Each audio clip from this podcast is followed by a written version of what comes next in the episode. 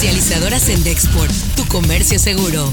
Presenta Notigape, el podcast La Mañanera. Hoy entra en vigor el Tratado de Libre Comercio en una nueva etapa. Cumplimos dos años de el triunfo que por mandato del pueblo nos eh, otorgó este honroso cargo de presidente de la República. El día 8 en la tarde será la agenda de trabajo de carácter bilateral, es decir, reunión de trabajo, encuentro del presidente Donald Trump y el presidente Andrés Manuel López Obrador, conversaciones sobre varios temas y el día 9 por la mañana lo que tiene que ver con la agenda trilateral.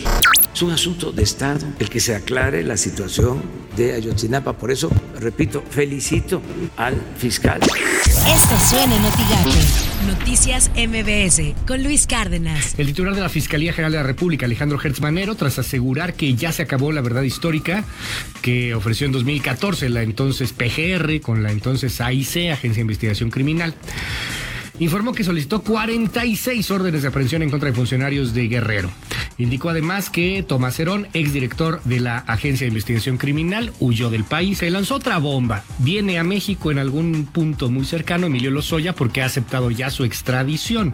Ya veremos qué es lo que canta Emilio Lozoya contra quién se va, el exdirector de Pemex, y si estas declaraciones terminan por ayudar al gobierno en la búsqueda por mantener el control del Congreso en el año 2021. Por las mañanas, con Ciro Gómez Leiva. Abogado Javier Cuello Trejo, quien ayer informó que dejó de ser defensor de Emilio Lozoya, el exdirector de Pemex, quien aceptó, según informó el fiscal Alejandro Gertz ayer, aceptó que lo extraditen a México para ser juzgado en México y para estar en una cárcel mexicana. Así las cosas en W Radio. Hoy comienza el boicot a Facebook de grandes empresas que no se van a anunciar por lo menos durante el mes de julio este, porque no, no es necesariamente definitivo, pero por lo menos durante el mes de julio, o sea, arranca hoy como Coca-Cola, Starbucks, Unilever, entre otros, este, a, partir de hoy no se van a anunciar en Facebook mientras, dicen ellos, Facebook no haga algo más determinante y más asertivo para eliminar el discurso de odio en la plataforma, en Facebook. Y la verdad es que es un golpazo económico para Facebook, además de imagen, ¿eh? pero esto es un gran tema. Porque lo que dice Facebook es me hago a un lado, no, no eh, vuelvo más estrictas las políticas para, para publicación específicamente en mensajes de odio. Pues interesante de verdad la reacción por parte de distintas marcas, eh, pues a nivel mundial.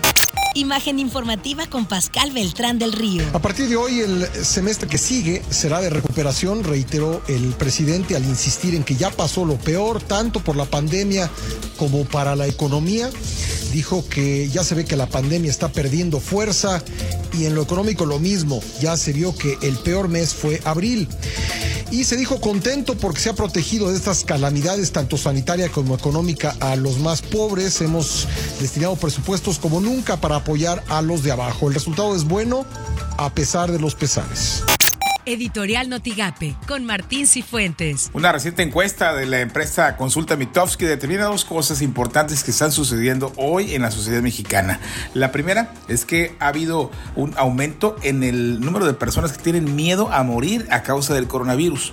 Y la segunda es que el porcentaje de quienes creen que el gobierno federal está haciendo bien las cosas en esta pandemia ha caído enormemente, es decir, ha caído la confianza hacia el gobierno mexicano. Y quizás el miedo sí sea algo natural, pero el no confiar en las autoridades en esos momentos es algo muy negativo que no ayuda para nada en la crisis que estamos atravesando.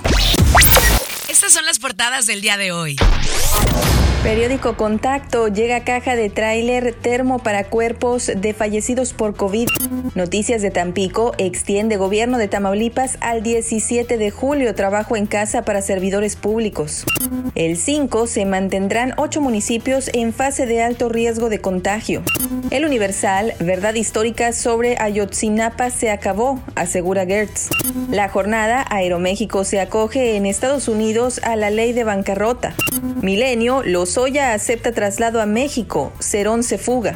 Notigape llama a Maki a tener responsabilidad civil y acatar medidas. Sí, estamos trabajando en mucha coordinación con el gobierno del estado para el doble no circula, para que todos los, negocios que no son esenciales estén cerrados como se debe de tener.